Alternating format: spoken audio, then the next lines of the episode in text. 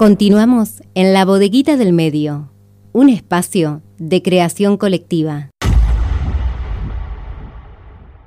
En la segunda hora del programa los acompañamos en la bodeguita del medio hasta las 15 horas por FM Horizonte 91.7. Recordarles que nos pueden encontrar en la web www.labodeguitadelmedioonline.com. Se pueden suscribir y ahí reciben toda la información de la bodeguita, todo lo que está produciendo nuestra compañera Marita Veros, además de tener el acceso a las distintas redes sociales. Acá nos preguntan, Noelia, del tema que recién escuchábamos. ¿Qué tema es? Eh, se llama Para que sigamos siendo Eruca Sativa. Eruca Sativa. Hermoso tema musical. como todos los de Eruca Sativa. Bueno, creo es un temazo también que en distintas oportunidades hemos pasado. Así que bueno, recién compartíamos otro de Eruca Sativa. Y quienes también están trabajando muchísimo, además de nuestra compañera Marita Beberos, es la Asamblea Permanente por los Derechos Humanos. Se viene el 24 de marzo. Me imagino que están organizando distintas actividades, pero además de eso, están llevando adelante un ciclo de charlas. Así es, en el mes de la memoria. En el mes de la memoria, exacto, y en el mes de la mujer. Una de esas charlas se llevó adelante el viernes 5 de marzo. Estamos hablando de microhistoria de mujeres y terrorismo de Estado. Bueno, como decíamos, en el marco del mes de la memoria y del mes de la mujer. Y por otro lado, el viernes que viene, el 19 de marzo a las 18 horas, se va a llevar a cabo otra charla, un Facebook Live que se llama Juicios Lesa Humanidad ayer y hoy y por eso ya estamos en una comunicación telefónica, Jorge. Así es, estamos en comunicación con nuestra amiga y columnista en Derechos Humanos, Norma Ríos, que es vicepresidenta nacional de la APDH. ¿Cómo te va, Norma? Buenas Hola, tardes. Jorge, buen día y a todo el querido equipo, este, los saludo. Mucha actividad están teniendo. Escribiendo qué iba a decir para no delirarme. Ah, porque si no sos delirante. No, porque son muchas cosas que tenemos y es una cuestión de prioridades. Lo noto, las distintas actividades que están realizando, ya tuvieron una, la semana que viene otra actividad vía virtual. Comentanos un poco de esto. Sí, eh, cuatro temas. El libro Tocar Fondo, muy por arriba, el proyecto de capacitación sobre negacionismo y, y terrorismo de Estado, eh, y las actividades, vamos a empezar por lo que me preguntás, eh, el 5 de marzo comenzamos con una, este, una serie de charlas que tratamos de darle algún tipo de formato que siga, que la gente nos vaya este, acompañando. En este caso se llamó Microhistoria de Mujeres en el Terrorismo de Estado. En realidad eh, la idea creo que fue lo fundamental y nos salió bastante bien. Eh, las mujeres en el terrorismo de Estado tuvimos, como tienen todas las mujeres, un tratamiento especial. Pero además de eso que se conoce por los testimonios, etcétera, etcétera, etcétera, los juicios que nos permitieron este, conocerla y ampliar cada, cada testimonio, cada historia y demás, este, intentábamos escaparle a lo épico, porque en general yo siempre digo que las pocas historias épicas taparon los millones de historias de otra gente, de la resistencia y de las propias mujeres que no te cuentan, digamos, qué les pasó después cuando salieron este, del campo concentracionario, después de la cárcel y después que tuvieron que vivir vidas este, hasta el día de hoy, obviamente y pasaron cuarenta y pico de años. Y entonces, este, queríamos conocer un poco eso. Y fue realmente hermoso porque elegimos mujeres, una hija, una esposa y una es detenida, todas de la PDH. Nosotros hacemos un esfuerzo por reivindicar a nuestros propios militantes y caer menos en los nombres importantes y reconocer lo que es propio y que también son importantes y mucho. Este, y eh, y hablar de qué les pasó, cómo se, cómo se rearmaron, cómo llegaron a ser esas mujeres fantásticas que son hoy, que tienen trabajos importantísimos, que están en el medio, que han logrado superarse no solo eh, para sí mismas, sino para toda la sociedad, son militantes, etcétera. Nos salió muy lindo, entre ellas estaban, por supuesto, la presidenta de Rosario, Verónica Gauseño, este, Viviana Nardoni de la del Museo, de la, Memoria. que acaba también de recibir un premio en Buenos Aires del Fondo Nacional de las Artes, y Tete Piñero, que María Teresa, que es una compañera de Buenos Aires, que también estuvo exiliada, bueno, con varios doctorados y demás, pero que tienen perfiles muy bajos en lo mediático, en las charlas y demás, y que contaron en una este, autocrítica y crítica de sus propias organizaciones que ni siquiera esperábamos, este, un montón de cosas que les pasaron y cómo las fueron superando. Fue realmente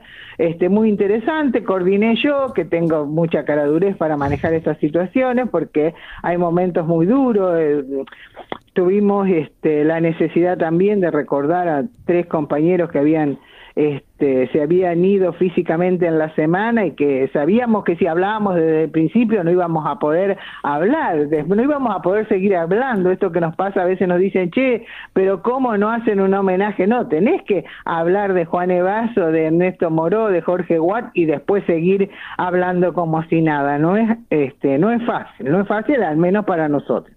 Esa fue la charla de la semana pasada y el 19, la semana que viene, el viernes, a las 18 horas, están en nuestros materiales toda la publicidad, Vamos a charlar con el presidente de la PDH Nacional, este Francisco Pancho Torremare, tiene muchos conocidos en Rosario, este con Gabriela Durruti, ambos son también abogados de los juicios, Gabriela es miembro y consejera nacional de la PDH y abogada de los juicios, y conmigo, este, con la coordinación de Verónica Gauseño también, sobre eh, los juicios ayer y hoy. Porque hay una historia, ustedes a veces ven que yo publico fotos del 1998, 1999, 2000, 1996, cuando se estaban haciendo las instrucciones, digamos, los juicios no son hoy, llevaron mucho, muchísimo, muchísimo tiempo y la PDH en eso jugó un gran papel, fue la primera organización que este, hizo los juicios de por la verdad, cuando ni soñábamos con los juicios este, penales. Eh, toda una historia que me parece que merece de alguna u otra manera comentarse. El viernes a las 18 horas. El viernes a las 18 horas, ¿por qué vía? Eh, se ve por el canal de em, Facebook Live, que es APDH Argentina, y desde ahí nosotros lo compartimos en este, mi Facebook personal, que es Norma Ríos APDH, y en el APDH Regional Rosario. Vos entras a APDH y segura, a el Face de cualquiera de nosotros y seguramente se va a estar transmitiendo, pero el directo es el Face de APDH Argentina. Lo vamos a difundir en nuestra página también. Eh, se ve muy bien, tenemos un sistema, se ha puesto la poca plata que a nivel nacional se tenía, eh, fue imprescindible ponerla en un sistema que no nos hackeen, al menos hasta ahora no lo han hecho. Que ya tuvieron una este, experiencia ustedes. Sí, porque ya tuvimos una experiencia local y bueno, entonces recurrimos a algo a lo que recurre todo el mundo, eh, con la ayuda de Verónica Yáñez, que es una compañera que está haciendo prensa desde hace un tiempo, y bueno, y esperamos gente. Y la semana pasada te cuento que a veces por la hora, por el día, porque hay 10.000 cosas, porque la gente trabaja, no se puede ver en el momento, había una cantidad X de personas, pero eh, a los dos días tenía 1.300 reproducciones. Qué bueno. Y muchísimos, muchísimos este, comentarios y demás, y mucho, mucho... Digo, porque ya lo hicimos la otra vez hablando de, de, terrorismo de Estado, es decir, tratamos de romper con la lógica del discurso épico y este, contar cómo se fue haciendo eso. Y después si me dejaste cuento, que esto te voy a contar el mes que viene o cuando me vuelvas a llamar, acabamos de lanzar el libro Tocar Fondo, que son este, sobre los cuatro años de Macri, más allá de que obviamente como ninguno aparece con nombre y apellido, para mí es un absoluto orgullo personal porque son los cuatro años donde yo fui presidenta de la PDH, donde entré con cuatro o cinco regionales funcionando y salí con más de 30 y pico, ahora somos 38 regionales y juntas promotoras, que es cuando todavía no sos regional, eh, funcionando en todo el país esos cuatro años terribles, que está reflejado no solo algún análisis que se habría hecho, que se hizo sobre material publicado y demás, sino fundamentalmente qué hizo la PDH en estos años este, de la lucha contra el macrismo como directo representante de lo que fue en su momento la dictadura militar, es decir, no, no, no había ni siquiera algo que pudiera separarlo, ni siquiera los nombres, porque son los hijos, los nietos de o los chonos de aquellos mismos y, y, los de todos los genocidios, no incluido el primero, eh, de los pueblos originarios. Y que este todavía continúa, este poder continúa en los medios de comunicación y en toda la estrategia que están realizando estos grupos concentrados para desestabilizar un gobierno popular.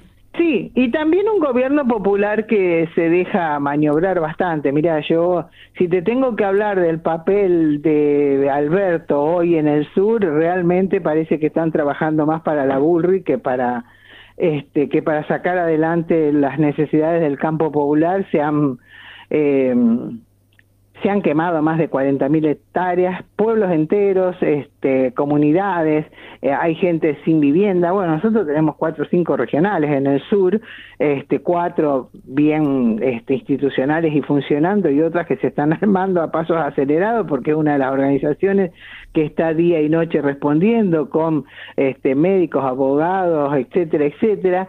Eh, lo que nos cuentan es absolutamente espantoso, yo no les quiero dar morbo a la situación, pero piensen por un momento que llamas de 30 metros de alto en, segundos, decían gente que en minutos les devoraba cosas y no tenés ni, ni agua para tomar, ni menos para pararla. Porque en realidad hay un proyecto minero al que nadie se le ha opuesto más que la gente del lugar. Digo, todo ese dolor que teníamos cuando se quemaba un osito koala en Australia, acá nos hacemos olímpicamente los imbéciles de miedo a quedar mal o aparecer de derecha con el gobierno. No es nada de eso. Todo lo que sea reclamar en este momento para ayudar a la gente, ni siquiera podés pensar. En, en, en, política partidaria, porque de eso ya están pensando el enemigo, de eso ya está pensando la derecha, que es la que quiere esas tierras. Eh, y además quiere la minería en el lugar. Vos fíjate que fue muy curioso, decir, no se votó en contra, no pudieron sacar este, el día de la ordenanza para discutir, para asegurar que se hiciera minería con una ley y en menos de una semana se quema absolutamente todo. Pensar en la casualidad en la Argentina sería estúpido. Y la otra cosa de la que quiero hablar, que me parece muy, pero muy importante también, digo, por esta cuestión de que tenemos tantísimas cosas en el marco de que al menos nosotros no llamamos a la marcha del 24 de marzo, no tenemos ningún complejo de culpa, entendemos que este, vuelven a levantarse los contagios en Rosario y juntar 50.000 personas que además no podríamos controlar porque la pandemia también te ha dejado a través de un teléfono o de un mail y rara vez en forma personal y cuando es en forma personal nos reunimos de a uno, de a dos, de a cinco o uno por organización. Esas inmensas y multitudinarias reuniones en las que nos poníamos de acuerdo no existen. Este, entonces tratamos de hacer eh, otro tipo de actividades, entre ellas presentar eh, un proyecto que mm, se presentó en el Consejo Municipal de Rosario, en Pérez y en Villa Gobernador Galvez, este, para establecer la capacitación obligatoria en la temática de derechos humanos, terrorismo, delitos de genocidio y de crímenes de lesa humanidad para todas las personas que se desempeñen en la función pública en todos sus niveles y jerarquías en los poderes ejecutivo, legislativo y judicial del Estado municipal. Este, qué buena, qué bueno esta capacitación, eh, muy interesante. ¿Sí me escuchás? Sí, ahora sí. Qué interesante esta capacitación porque corresponde. Claro, porque además nosotros pensamos, no es que queremos enojarnos con la gente que este, habla por la boca de, de, la derecha o de un gorila de turno. Es decir, nosotros pensamos que, bueno, nos enojamos, pero también hay gente, ya sea joven, ya sea no tan joven, pero que nunca oyó hablar. Mirá, el ejemplo más concreto, vos te acordás del primer juicio cuando uno de los jueces salió a decir en el diario que él no sabía lo que había pasado en terrorismo de Estado y nosotros salimos a gastarlo diciéndole que menos mal que le habíamos enseñado. Bueno, eso es una realidad. Eso es una realidad, entonces pensamos incluso que en los consejos como Pérez y demás que no tienen Comisión de Derechos Humanos, acá está desde el año 96, 98, cuando, 96 creo, cuando empezamos a discutir el Museo de la Memoria, la Comisión de Derechos Humanos, donde vamos a ir a discutir el lunes este proyecto, y nos pareció necesario este, de la misma manera que se están haciendo este, proyectos para hablar de la ley Micaela y demás, eh, que la gente para sancionarla primero hay que asegurarnos de que sepa de qué está hablando, ¿se entiende? Sí. Eh, nos pareció, esto también, vos no te olvides que nosotros acá tenemos el proyecto sancionado de declaración de persona no grata de los genocidas, que fue votado por unanimidad el año pasado, el anteaño, perdón, el anteaño. Este, y eh, bueno, esto, después el, el, el, proyecto tiene todos los, este, te leí el artículo número uno, eh, dice sí que deben realizar las capacitaciones en el modo y forma que establezcan los respectivos organismos en los que desempeñan sus funciones, pero nunca podemos olvidarnos que tenemos el Museo de la Memoria con toda su gente capacitada para hacer un trabajo de estas características. Esta, y, estos cursos de capacitación, estos talleres de capacitación son presenciales.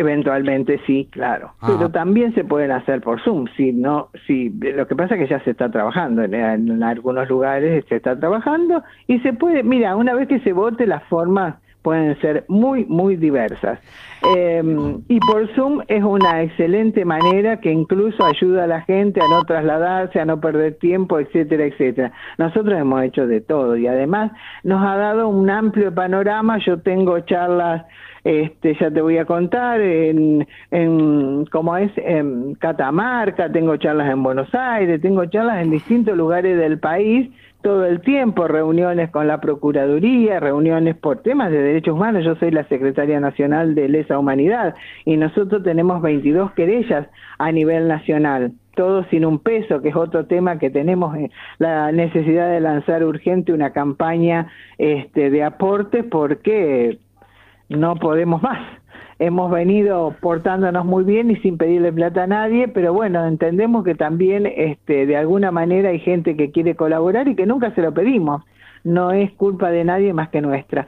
Así que como verás tenemos un panorama. Muchísimas cosas, muchísimas cosas. Y te conté cinco o seis de, todas las que Pero toda la información de la Asamblea Permanente por los Derechos Humanos están en nuestras páginas, en nuestra página web, en nuestras redes. Y te agradecemos como siempre, Norma, por atendernos, por compartir este espacio con nosotros y te despedimos hasta dentro de un mes en lo que sea la bodeguita del medio. Y seguramente nos comunicamos antes por el tema de las informaciones. Por supuesto, muchísimas gracias. Yo sé que ustedes retransmiten todas nuestras invitaciones y tuviste la primicia de la campaña este, de aporte. Así que amigos y amigas de la PDH de la ciudad y no de la ciudad también vayan preparando sus bolsillos. Necesitan plata. Y eso corresponde a un organismo tener el dinero para poder movilizarse también. Claro, la cantidad de amigos que tenemos, si, si alguien pone 10, 20, 50 pesos multiplicado por 10, para nosotros es un montón. ¿Me entendés? Así es. Un gran abrazo, abrazo. muchas gracias. Y buen fin de semana y saludo a la familia. Gracias, gracias. Pasó por la bodeguita del medio Norma Ríos, vicepresidenta nacional de APDH. Y bueno, continuamos ahora con la música, por supuesto. ¿Quiénes llegan? León Gieco con los piojos en Pensar en Nada, que atentos porque, hablando de los piojos, Ciro se presentó esta semana en la ciudad con tres funciones, le ha ido más que bien. Bueno, ahora lo escuchamos con los piojos y León Gieco, Pensar en Nada.